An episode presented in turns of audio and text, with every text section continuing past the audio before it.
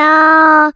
一个相信你的人。好嘞，欢迎收听电玩电，我是电玩迪恩。本期节目依然没有人夜配哦，不过没有关系，是非常像极我们平常录音开场的节奏。那最近呢，生活又是陷入了跟之前很像的一个状况，就是周末的时候，因为下大雨。所以加上我自己的小孩子的那个身体的状况还没有调整到非常健康的一个状态，所以变成是说，我们大部分整个周末的时间都是在家里陪着小孩子。那我女儿比较特别的是，对，她最后在她自己身上终于长出了玫瑰疹般的那种疹子。那玫瑰疹这种东西呢，好像是据说啦，好，大部分的人一辈子有可能中过哈就一次，但当然也有少部分的人可能中了一次之后还会再中。第二次，那玫瑰疹呢，在很多时候就是它没有冒出那个玫瑰疹之前，它伴随的就是小孩子容易先高烧，那通常会烧到三十九或四十度这样的高烧，然后呢，随着它在后期的大概也许是第三四天或四五天，它开始要退疹子的时候，除了身上会冒出玫瑰般的那个玫瑰疹之外呢，那接下来就开始腹泻，因为医生是说，就那个时候其实他的身体里面就是病毒会跑到肠道那个地方，它开始把它排出来，所以就会腹泻。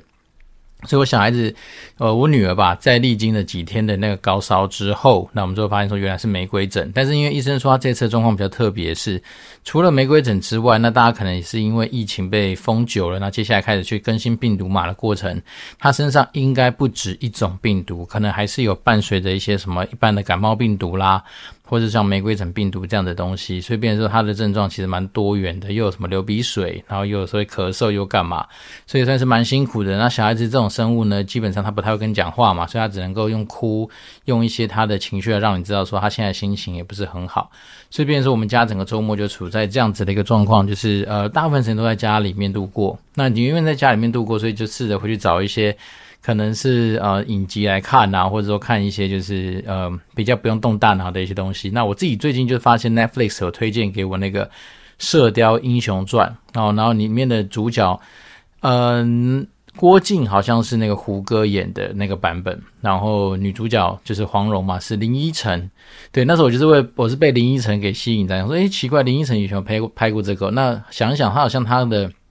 形象跟黄蓉应该也蛮合的，所以就来看一下。然后你不看则已，一看就发现说哇，原来里面一堆这种港剧的大咖，包括说像是呃欧阳锋是那个谁啊，就是夺走很多女孩子第一次的那个徐锦江啊、哦，他就是以前的三级片大师。然后呃黄药师就是黄秋生演的，然后包括说有些什么梁家人啊，甚至里面有一些女孩子蛮漂亮的，什么刘诗诗啊，然后甚至我那时候发现里面有一个演英姑的叫刘丽琪。哦，我觉得他那个整个型就是蛮漂亮、蛮好看的，所以基本上就是莫名的发现这个。那我本来以为说，诶，这是不是最近这几年才新拍的那个影集？就我想说，但是里面的那些特效明明看起来就很粗糙啊，就是一看就知道是用特效的。那我最后老婆才说，诶，你看它左上角，它上面的年份是二零零八年诶，哇，那二零零八年就是多久以前？十四年前，然后刚好也是我那个时候。呃，研究所刚毕业，然后刚入伍的那一年，因为我是九九十七年嘛，民国九十七年的浴室，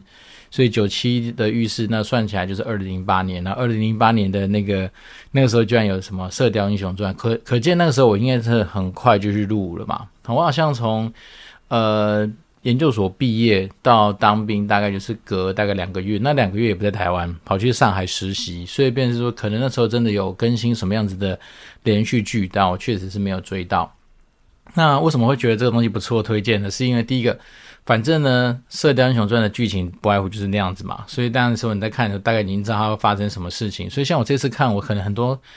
桥段，假设那么打斗的，我觉得那种太假的那种特效，我就直接跳掉。所以跳掉的速度又比之前看韩剧更快，因为以前韩剧了不起开到一点五倍速，那这次的话就更直接，整个整段整段这样跳。好，那当然另外一个东西当然是要讲中文嘛，所以变成说我在玩炉石战记的时候，我可以更不用分心去看它的画面，那让我自己整个生活就是相对来说就可以更有余裕。好，那《射雕英雄传》的剧情。其实真的还是觉得那个时候像金庸能够写出这样子的一个怎么讲小说，真的是很厉害。然后再来是说演员，当然我们从小看到那个《射雕英雄传》，我自己的心得是觉得李亚鹏那个时候演的那个郭靖的那个版本是我个人觉得比较喜欢的啦。好，因为我觉得李亚鹏就有个天然呆，因为我觉得胡歌的那种呆好像有一点不是那么真实啊。但是我老婆自己是很一直跟我推荐说，黄蓉要看那个朱茵演的那个版本。她说朱茵她把那个黄蓉那种就是鬼灵精怪的样子演得更加的好。那我这边是说，我们家其实都是有看过不同版本的《射雕英雄传》。那以前我自己的没错的话，小时候是先从《倚天屠龙记》开始吧，因为那时候台视有那个马景涛版本的《倚天屠龙记》嘛，所以那时候反而是从《倚天屠龙记》开始认识金庸这个小说。那其实真的，它其实《射雕三部曲》应该是《射雕》《神雕》加《倚天》，所以应该是从《射雕》开始看。只是我那时候小时候就是从《倚天屠龙记》开始，所以变成有些东西，而且。我老实说，真的，如果你假设这种经典的小说，应该都是要先从小说开始看起会比较好。因为我觉得印象中小时候，因为看过了马景涛演的《倚天屠龙记》，所以当我后面去翻小说的时候，我所有的画面。都会直接带上那个演员的样子，哦比如说，呃，周芷若就是周海媚嘛。那比如说，虽然说后面还有什么李连杰版本的《倚天屠龙记》，可是就没办法，就是你很多东西你会被定型定在那个地方。好，甚至好像什么任贤齐有演过什么《神雕侠侣》嘛，还是什么？反正呢，就是我觉得有时候真的是先看小说，先有自己的一个想象的世界会比较好。然后这东西跟我那时候还好，高中的时候《哈利波特》接触到的时候，就是先接触到小说，并没有像后面看到那个电影那样子。当然，电影那个男主角已经尽量把哈利波特的形象基本上演的就是惟妙惟肖，而且应该就是为了他而打造的那个呃角色。但是怎么讲，还是自己在看书的过程里面，还是有一些对自己，比如说啊，荣恩啊。妙丽啦，拽哥马粪啊，可能会有自己的想象吧，所以变成是说，当然我觉得不得不佩服好莱坞的剧组了，他们在选角上面真的是能够让那些角色基本上都跟我们自己想象的样子差距不太远，哦，只是说，当然有些时候这种看书的过程还是有比较多的一些好玩的地方。好，所以变成这个周末就花了比较多的时间在家里。那在家里面当然就是没有办法，就只能做一些很室内的一些休闲。那不外乎就玩玩 PS 五啊。那 PS 五最近我还是重拾了一个老游戏。那这个东西之前也跟大家推荐过吧，就是那个《全民高尔夫》。好，那我觉得《全民高尔夫》是非常推荐给大家，就是老少咸宜，而且它现在里面有蛮多，就是你可以去获得隐藏角色的一些功能啊，然后再是你可以自己打造你自己的那个人物的样子嘛，所以我就把我自己做了一个跟我真的是还平常穿搭各方面还蛮像的一个人物在里面跑来跑去，然后去玩高尔夫。那高尔夫，我觉得有些东西比较。呃，追过度追求太拟真，反而比较多的一些游戏性。好像我自己从，因为自从用了那个 PlayStation Plus 的一些服务之后，我就去 download 一些什么模拟钓鱼的啦，然后赛车的，那我真的玩不下去，因为我觉得那个。当然真实归真实啊，可是哥来玩电动是为了开心啊。你把它做那么真实，其实有时候玩起来就是不爽啊。毕竟我们又不是什么呃钓鱼模拟训练班，或者什么赛车要去考驾照这样子的一些什么呃模拟城市，不需要吧？我们真真的是来开心的。所以我自己觉得全民高尔夫就是一个非常老少咸宜，而且我记得他，我从很他的很怎么讲，很之前的那些呃版本就开始玩到现在，好像那时候 PSP 上面也有哈，然后就一路玩到。就后面现在 PS，其实我应该玩的是 PS4 的版本，只是 PS 五它就是向下相容嘛，所以就可以在家里玩这个小游戏。然后这个东西它里面很多一些小设定可以去做嘛，比如说像我让我五岁的儿子去玩的时候。我就把设定改成说自动完美击球，诶，所以发现我们家的小孩子虽然五岁，但是他也也有办法跟着我们一起同乐。那它里面还是有很多很奇妙的一些设定。那当然如果有兴趣的话，好像 P PlayStation Plus 好刚好也有，就是这个全民高尔夫可以去下载，所以大家可以去玩玩看。好，所以我觉得还不错。就是你说如果是。呃，亲子同乐啊，打发时间的话，其实这个是还一个不错。而且你说真的，如果你要收集的话，里面它还有很多隐藏人物的角色可以去让你去收集，所以可以满足你那种有些人就是天生像我们，就是喜欢去收集一些成就啊、的那样子的一些什么样挑战的心情啦。所以还算是可以玩下去的一个游戏。好，那这一周呃很不幸的，我们看到了几个比较呃怎么样重大的一些就是。意外嘛，那首先周末的时候，当然一方面是 Halloween 这个主题确实是一个每年很重要的一个时刻，但是在韩国的那个梨泰院，呃，也发生了这么就是怎么讲，很让人怎么讲觉得很意外之外，也蛮难过的一个消息啦，就一百多个人就这样走掉，然后里面不乏。蛮多都是二十几岁的年轻女性。哦，因为毕竟那时候你看，它是一个 Halloween 的一个时间点，大家是因为带着要去跑 party，要去夜店这样子的一个心情出门去玩嘛，所以变说，当然那时候其实应该年轻人居多，而且韩国这时候应该已经相对来说比较冷一点点，因为毕竟纬度比较高，所以应该是这时候还愿意出门的人，可能大家可以想见，应该是年轻人居多吧。所以你看，很多年轻的生命在这样的一个意外之下就离开了。所以这当然也也跟着我们节目常说的啊，其实很多时候你到底是明天先来还是意外先来，其实你有时候真的说不准。这这也是为什么每十集都要留下一些话给身边的亲朋好友，大概是这样子的一个初衷。但我们今天不再讲那么悲情的事情，只是说从这件事情上面告诉我们一个。万古不变的道理，哈，不管是用在这种事情上面，或是用在投资上面，甚至用在很多人生的选择上面，也都是一样，就是人多的地方不要去。好，这东西听起来好像是蛮怎么讲，蛮鸡汤的，或者说蛮很一般，就是说大家好像感觉都很能够理解的道理。不过说真的，遇到这种事情，你就去想想看。通常来说，就什么像一个大巨蛋？好，我当然先不牵扯它的那什么政治不政治的因素，但是像这种大型场馆，它的一些什么疏散的一些安排，或者它有些东西，你平常看起来就是。非常不会去做关注到它的一些设计，那为什么要做这件事情？其实很多时候都是为了这种意外的时候发生的，哪怕是一万之中发生那一件的万一的时候，你可以去做得到相对比较好的一些应应。因为踩踏这样子的意外，其实对于世界上的人来说，应该也不是太新奇或意外，或是说觉得诶怎么好像很新鲜的事情。包括说像以前某一年中国吧，不是在跨年的时候，也在好像上海吧哪个广场还哪里，不是也发生严重的踩踏嘛？甚至是很多时候台湾有一些社会案例嘛，包括说像是一些什么呃电影院火烧。火烧电影院或火烧一些东西的时候，当大家都要往外面冲的时候，其实很容易就发生这种踩踏的一个状况。对，那很多那种什么如何在那种地方求生下来的一些影片，相信非常多的电视新闻都已经讲到，不想再讲。我现在只是想跟大家讲说，为什么人多的地方不要去？用在投资上面，其实应该也是非常多人都知道的一件事情。就是散户有个特性，就是。通常看到什么议题，就会过度的乐观，过度的悲观。然后当大家觉得哪个东西很夯的时候，就想往那边冲。那通常往那边冲的时候，其实结果都是等着被割韭菜这样子的一个可能性啦。那为什么很多人说什么啊？别人恐惧我贪婪，别人贪婪的时候我我恐惧嘛？也就是说，其实这种说道理就是一样的。就是说，当你今天。如果说一旦发现了哪一个东西是大家都有兴趣的，你一窝蜂的跟上去，那通常这时候会伴随一定是什么谓的 FOMO 的情绪嘛？那当你有 FOMO 的情绪在，又一窝蜂的想往大家所追逐的那个话题去冲的时候，通常来说，第一个要么你没特色。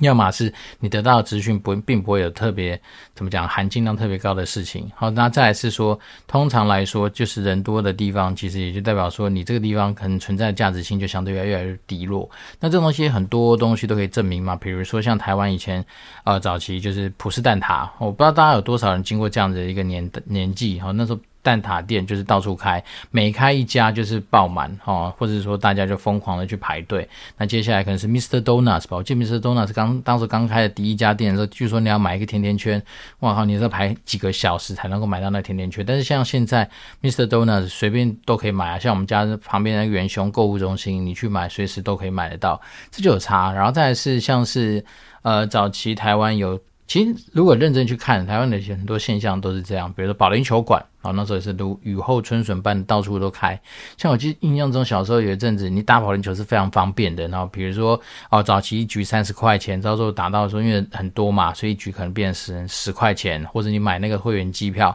可能一张算下来更便宜这样子。那再来是说像网咖也是啊，台湾有一阵子就是那时候可能早期。网咖那个时候在台湾，我那时候我记得我小时候开始第一次接触网咖，你要先办会员卡，然后办会员卡，然后就先先缴三百块钱入会费，然后三小时两百块，在这样子的一个金额下面去玩网咖这件事情，所以便是说，你看网咖曾经也是在台湾真的是遍地开花，然后甚至如果我们再回推更早以前的年代，其实是到处都看得到街塔街机啊。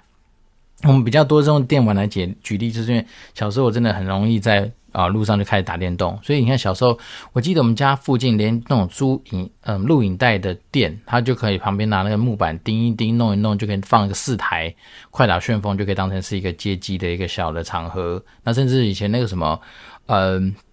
菜市场吧，哦，然后你就发现有那种闲置空间，可能就摆个两台，比如《灌篮高手》或是《格斗天王》，这样也可以赚钱。然后这个东西就是那个年代下，哦，可能大家觉得说什么就是诶什么东西好像有赚头，就到处去摆。那现在当然就是呃，怎么样唾手可得的，就是什么，就是夹娃娃机店嘛。那夹娃娃机店当然也在进化嘛。从小时候我们真的叫什么叫夹娃娃机，就是因为他以前小时候里面放的都是布偶啊。都是那种布娃娃，而且里面都没有主题性的哦，你都不知道那个店家从哪里去弄来那些乱七八糟的娃娃。那从那个年代开始，就是夹娃娃机店开始盛行。那现在呢，里面就是多啦，哦，夹公仔的啦，夹日用品啦，夹三 C 产品。那最近还有流行的是夹那个什么零食吧，哦，零食机台。所以你可以看到，像台中、桃园都有几个专门以零食夹娃娃机。以零食为主题的夹娃娃机店啊，那在里面的话，基本上据说生意都蛮好的哦，那种好到是那种就是人人一个人都拿好几个大篮子在那边夹，那里面的那个什么嗯零食可能就是有那种大包装的啦，然后有一些什么舶来品啊等等等，所以这都是一些所谓人多的地方去。但是我们如果用历史的后照镜来看待这些事情，你就会发现说这些东西其实。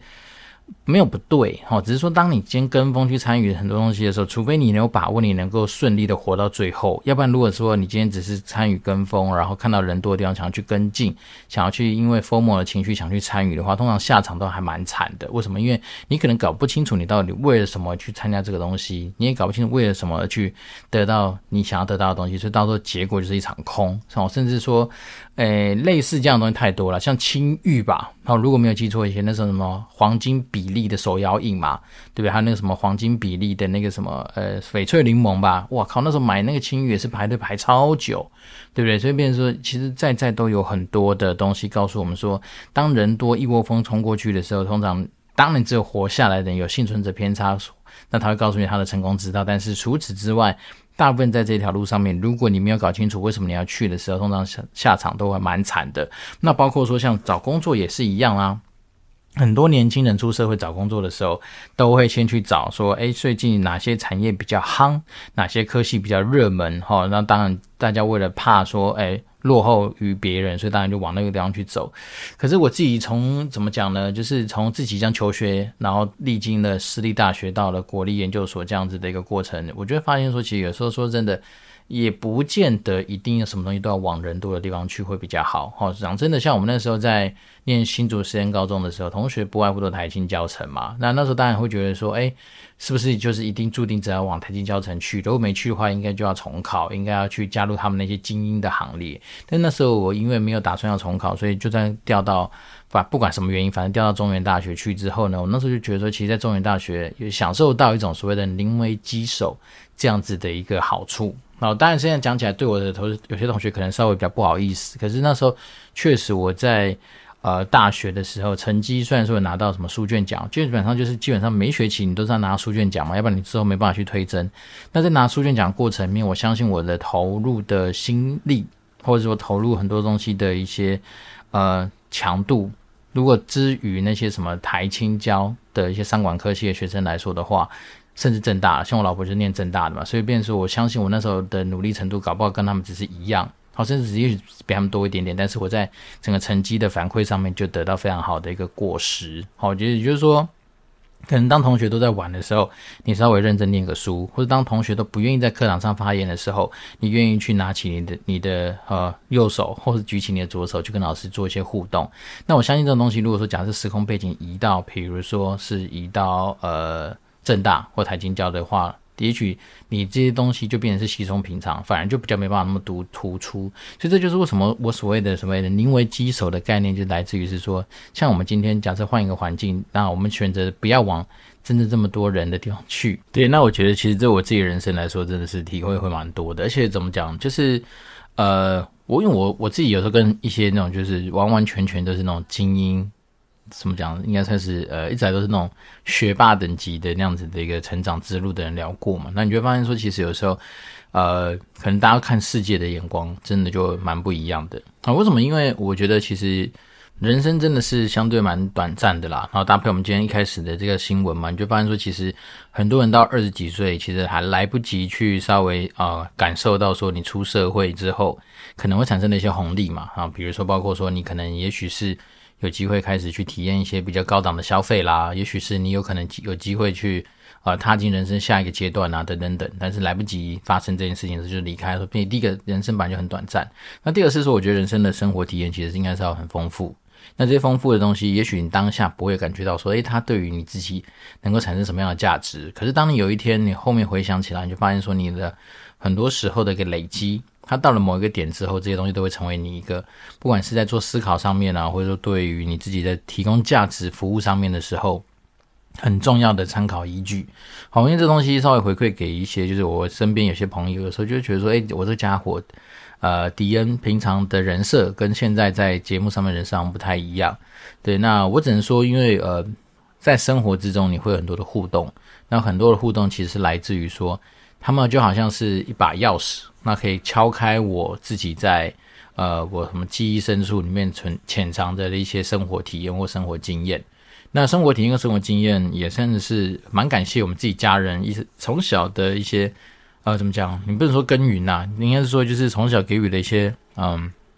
自由吧。好，包括说我们可以有机会到处去走走，好，比如说台湾到国外到哪里去。所以这东西累积下来之后，当然就让我们说有机会可以产生很多不一样的体验。那也因为这样子，其实有时候真的是往人少的地方去的勇气就比较大。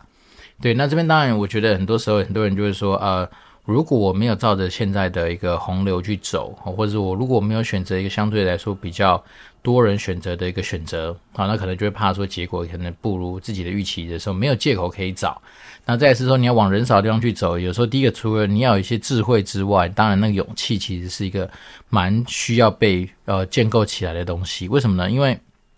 当你今天往人少的地方去走，你可能首先第一个就会面临到非常多不一样的声音。好，比如说大家会觉得说你选的选择是好一点，当然就是充满着好奇嘛，或鼓励嘛。那那比较不好一点，当然就唱衰你嘛。所以变成是说，你要往人少的地方去发展，本身你就要有一个比较强的意志，甚至说你可能要更为清楚的知道说你今天走这条路是为了什么。好像我以我自己的案例来说，那已经举到不想再举的例子，比如说那时候我们一开始。当很多同学都在准备，比如说转学考，比如说在准备所谓的考研究所。所谓考研究所这件事情，就是说我要透过补习，然后就来一试定江山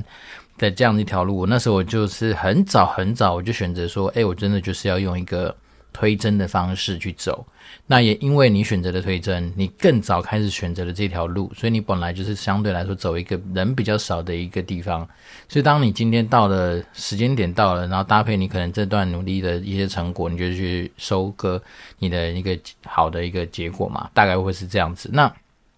一样的道理，比如在找工作的过程也是。就有时候你会发现说啊，有些人他们就是走的一些路比较奇特，那也因为这些奇特的一些路，他才有可能被大家给传唱，或者被大家给报道，被大家给注注意下来。哦，举例，比如说像我自己那时候当兵有个同袍，他好像出社会没多久，他就转往什么青年小农吧，就回宜兰还哪里去去种田，然后去开设他自己的一些有的没的一些东西，所以你就会发现这种东西的记忆点就很高。那甚至说。有些朋友，他们就选择了一些你想都没想过的路啊，比如像我的同学，哦，国中毕业之后就开始不不升学了，他可能跟家里去学技艺，就去做装潢师傅。那出社会之后十几年了，